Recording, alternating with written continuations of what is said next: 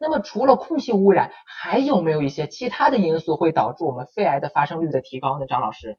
其实每一种肿瘤的发生，到目前为止都没有绝对的了解到它的病因是什么，这样的，只能了解到一些相关的因素。嗯，但是我们还知道，跟肺癌相关的因素里面，包括日常的生活习惯，包括体重的过度增加，还有都有影响。哦，对，都有影响。其实这不只是跟肺癌了，跟其他的肿瘤，包括你的饮食当中你的蔬菜。水果的含量，其实这一些如果是有明显的蔬菜和水果的含量增加，对于减少肺癌的发生是有帮助的。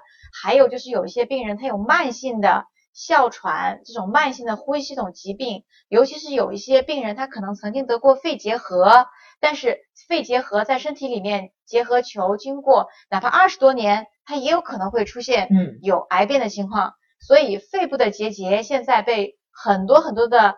普通的居民都非常重视，没错，就是因为他们很怕将来有一天这个结节会发生有恶变。更多肿瘤科普知识，请关注三六零癌友之家，三六零健康让病人得到最好的选择。